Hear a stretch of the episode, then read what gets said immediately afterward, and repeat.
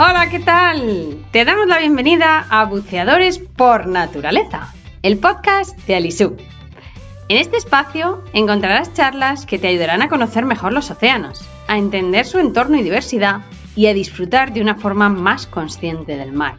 Para ello, nos vamos a sumergir entre contenidos de mucho valor de la mano de grandes profesionales y apasionados de lo que más nos gusta hacer, bucear. Desde Alisub estaremos encantados de compartir nuestras experiencias y anécdotas contigo, que te servirán para pasar un rato divertido, desconectar y, por qué no, inspirar. Te animamos a que nos conozcas un poquito mejor en www.alisub.com. Ponte las aletas que empezamos.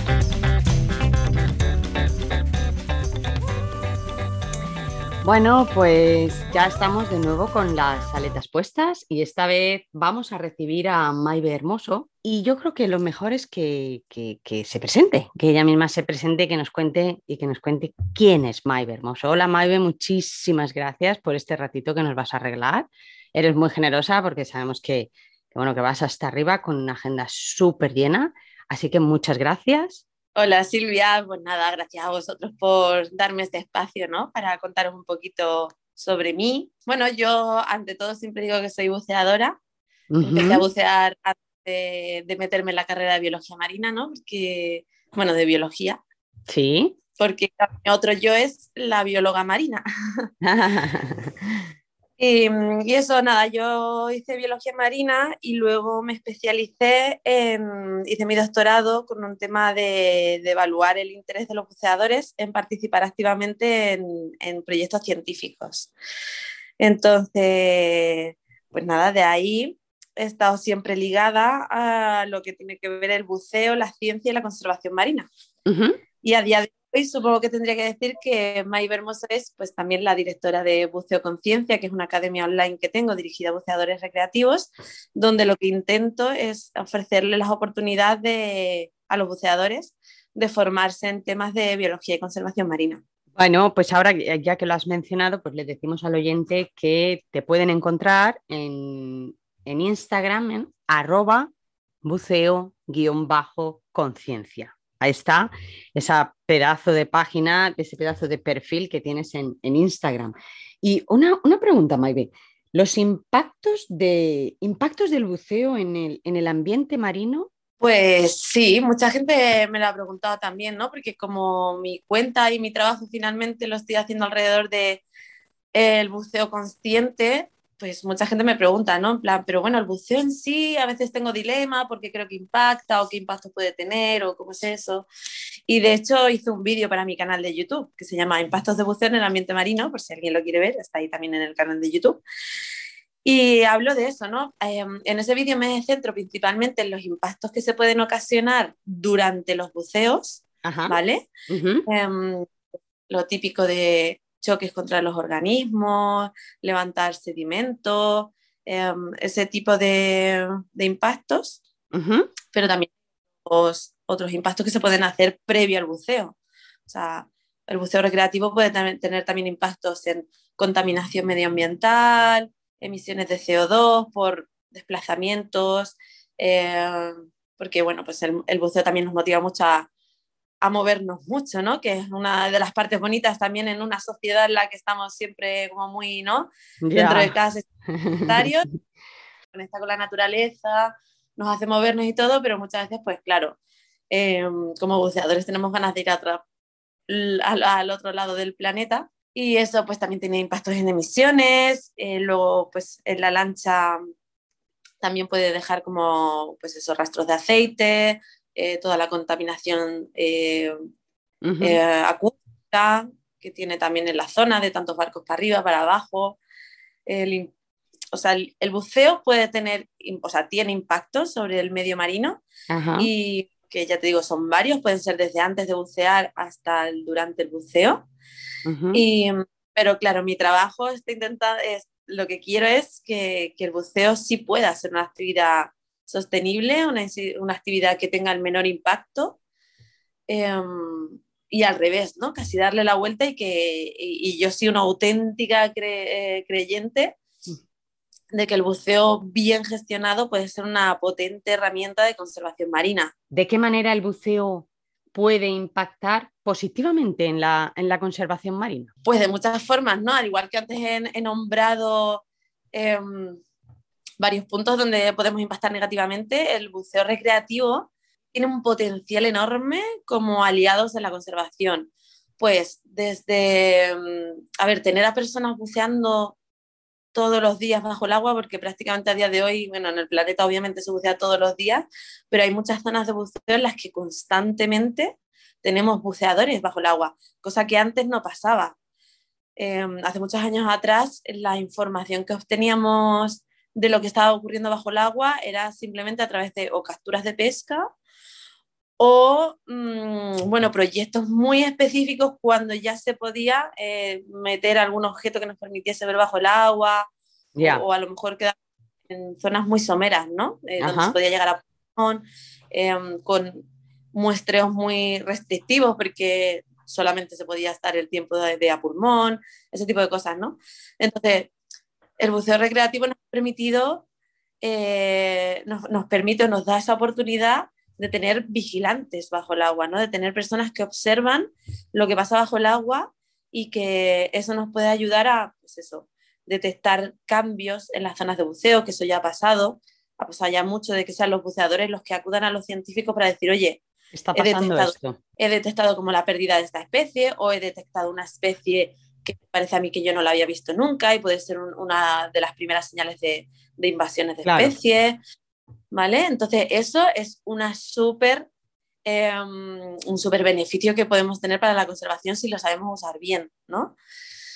Ya no solamente como detectar esos cambios, sino también, eh, pues ya hay muchísimas herramientas para que los buceadores puedan aportar activamente a la ciencia, ¿no? De una manera, digamos, como sistemática, em, ¿vale?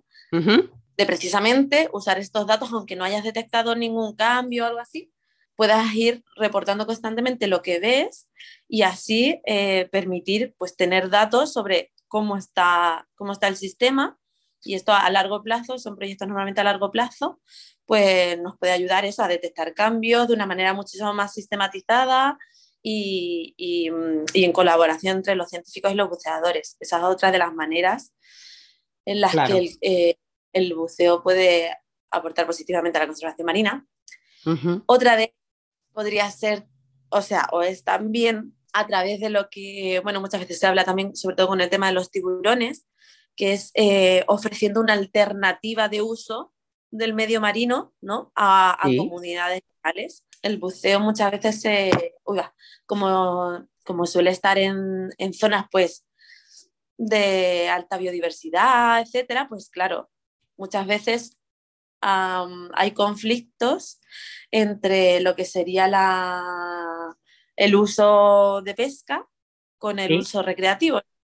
Entonces, claro, ya hemos visto como muchas veces, finalmente, digamos, por decirlo así, la industria del buceo recreativo ha ganado por sobre la pesca, pero no en plan como desplazando a los pescadores, sino dándoles una alternativa de vida, em, de ingresos en el, eh, y, esa extractiva, o sea, y esa alternativa lo diario es activa, ¿no? Em, entonces, pues es otra de las opciones, ¿no? En plan de haciendo que la pesca disminuya por, por ofrecer una alternativa de trabajo diferente a las comunidades locales, ¿no?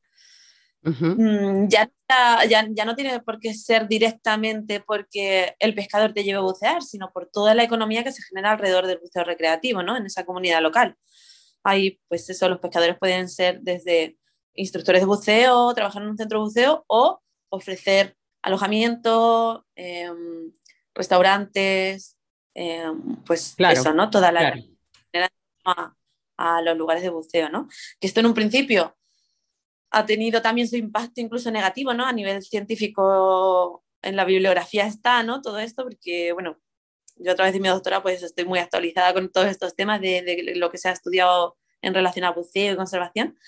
Y, y, en un principio se evaluaban casi los impactos negativos ¿no? que tenía el buceo recreativo sobre las comunidades, porque en un principio sí pasaba mucho como que llegaban, eh, instauraban centros de buceo y, claro, y traían los trabajadores de fuera y, al revés, ¿no? Casi como que la, la economía se desplazaba hacia un, hacia un lado que, que, marginaba más a la comunidad local.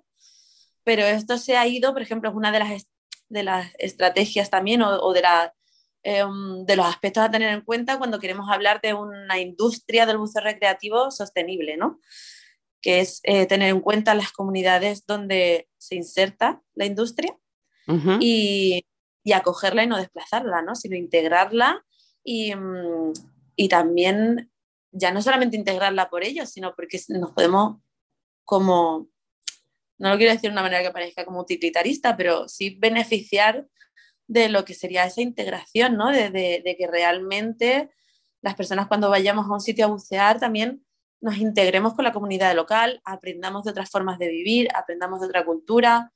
Tiene un montón de beneficios, ¿no? A nivel de conservación, porque la conservación no es solamente em, salvar a las especies marinas. La conservación, en la conservación tiene mucho foco la comunidad, ¿no? Porque la conservación es la fórmula para que podamos vivir la comunidad humana con la comunidad más salvaje, ¿no? Más de las especies no humanas. Entonces, pues ahora mismo sí, ¿me he dejado algún punto?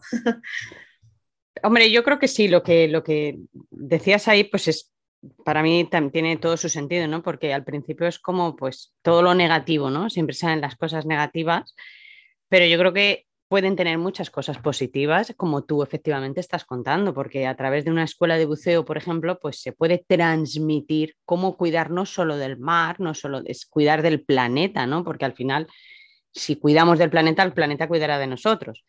Entonces, no solo fijarnos en, en todas las cosas Mm, no positivas, vamos a llamar, que, puede tener el, buceo o cualquier actividad que podamos realizar en un espacio al aire libre o porque cualquier actividad, ¿no? Al final, eh, simplemente, por ejemplo, el hacer un paseo en senderismo, si luego dejamos un papel en el camino, pues ahí también estamos haciendo un impacto negativo en ese camino por el monte. Entonces, si, si ese, ese, ese guía de senderismo nos, nos está explicando todo lo bonito que tiene alrededor el monte y además nos deja esa huella que decimos, ah, pues sí que es importante, ¿no? la conservación y, entonces, pues por ahí, efectivamente, como tú lo has dicho, pues, pues claro, es mucho, mucho, mucho de lo que podemos empaparnos, aprender y, tener impactos positivos, efectivamente, ¿no? Yo, y, la ciencia ha ido mucho por ahí. La ciencia, por ejemplo, yo me acuerdo cuando yo estaba todavía de estudiante en la universidad, que hace muchos años, eh, estaba como interna del Departamento de Zoología Marina con mi profe Luis Sánchez y, y, yo recuerdo que él ya ahí se quejaba mucho y decía, hay que ver que, que, pues eso, que la ciencia en ese momento se estaba enfocando solamente en lo negativo del, del buceo recreativo, ¿no? claro. Más que salían artículos de, pues eso, el impacto, de, ¿no? Y, hay muchos artículos de eso, ¿no? En plan de, pues, en qué momento del buceo se impacta más, eh, o qué tipo de perfil de personas impacta más o en qué tipo de actividades impacta más. Había muchísima bibliografía científica sobre eso, muchos estudios sobre eso. Y decía eso, y dice, al final nos van a, no nos van a dejar bucear y no sé no sé cuánto. Y, y tal, yo ahí pues no tenía el conocimiento que tengo ahora, claro, pero ahora, y, tampoco estaban los trabajos que yo ahora he visto, ¿no? Entonces ahora sí he visto, pues eso, que, cada vez más se ha ido como a investigar en esa otra parte, ¿no? En plan de, Em, no, cuál, es, cuál es la parte positiva eh, y cómo se puede mejorar eh, la, la, industria en general, ¿no? Cómo la podemos hacer más sostenible eh, en, todas las, en todas sus aristas. Y una de, que ya me has recordado también, que se me, que se me había olvidado, de, de, otras de las formas en las que el buceo recreativo puede impactar positivamente a la conservación marina, es precisamente la que tú has dicho, ¿no? En plan, la divulgación. Ahora tenemos incomparablemente más personas que conocen un poquito más de nuestro mar. Y eso hace ya de que esas personas lo quieran proteger más, lo aprecien más y lo valoren más, sino que puedan transmitir también eh, todo esto que ellos están conociendo o todo, ello, o todo eso que valoran. Entonces, pues eh, para mí yo lo siento así, ¿no? En plan, dejo a través de la industria del buceo recreativo, que también yo llevo bastantes años en ella, empecé a bucear jovencita y, Y también he visto ese crecimiento abismal de cuando yo empecé, que era como súper raro que una chica joven se metiese a bucear. Sí. Y todo, ya es súper, súper, súper normalizado, ¿no? En plan, ya la gente que bucea no es tan rara, es al revés, es como una actividad más, igual que hay una gente que hace crossfit, hay otro que bucea, no lo sé, como claro, está muy sí. normalizado. Hmm. Entonces, para mí también he visto todo ese crecimiento, es como, jo, qué guay, porque siento que estamos como generando un batallón, ¿no? De personas amantes del mar que, que, que cada vez eh, vamos a ver más en el planeta y vamos a tener más capacidad de hacer llegar a otras personas, pues, lo que es el mar y nuestro, nuestra pasión por el mar, porque yo creo que todo el buceador... Mmm, a lo mejor tienen más, más, o menos herramientas, pero todos yo creo que tienen ese sentimiento de querer que, que el mar esté sano, ¿no? Totalmente. Obviamente, aunque está... Claro. Sí, totalmente. Hay veces que, que evidentemente todos lo, lo, queremos sano, pero muchas veces yo voy a pensar que es por falta de información o porque no tenemos la información correcta. Pero yo creo que pues... es falta de información y también falta de medios, porque yo, por ejemplo, tengo, También, estoy muy, claro. ¿no? Tengo mucha y yo sé que hago actos que, que, mm, que, de repente van en contra ¿no? de la salud del mar.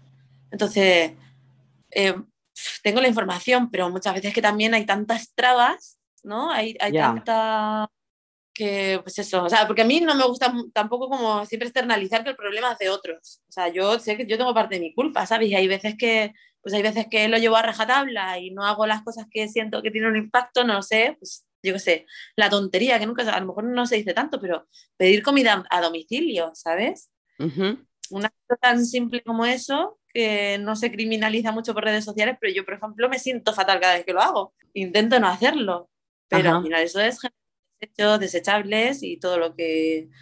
¿no? Claro. Claro, claro. Bueno, por lo menos eres consciente, ¿no? Y dices, venga, en lugar de hacerlo cinco veces, a, ver, pero a veces aún así lo hago y digo, Ya. no, pues, ¿sabes?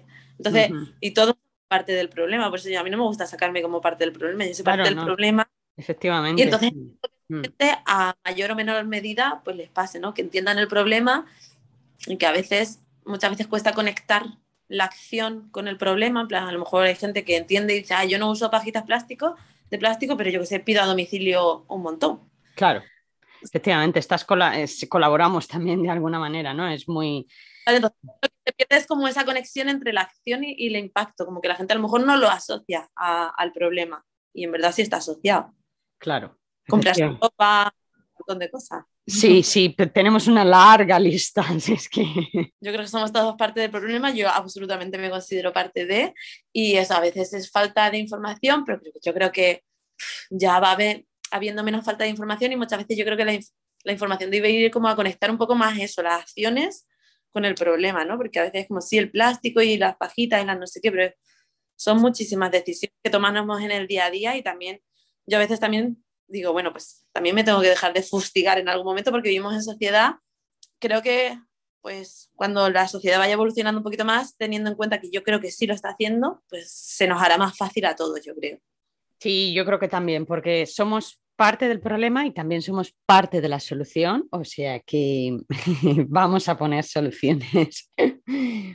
Eh, y Maide, ¿cómo? Porque nos has dicho al principio, nos has dicho al principio que eres la directora de la escuela online Buceo Conciencia. Y cuéntanos qué es exactamente, bueno, yo ya lo sé, pero cuéntame otra vez, cuéntale al oyente qué es exactamente Buceo Conciencia y cómo nació. A ver, pues Buceo Conciencia nace un poco de todo esto, ¿no? De, mm, pues de mi formación, nace de mi doctorado, nace de darme cuenta que los buceadores eh, tenían muchas ganas, los buceadores tienen muchas ganas tanto de aprender como de ser un actor positivo en todo esto.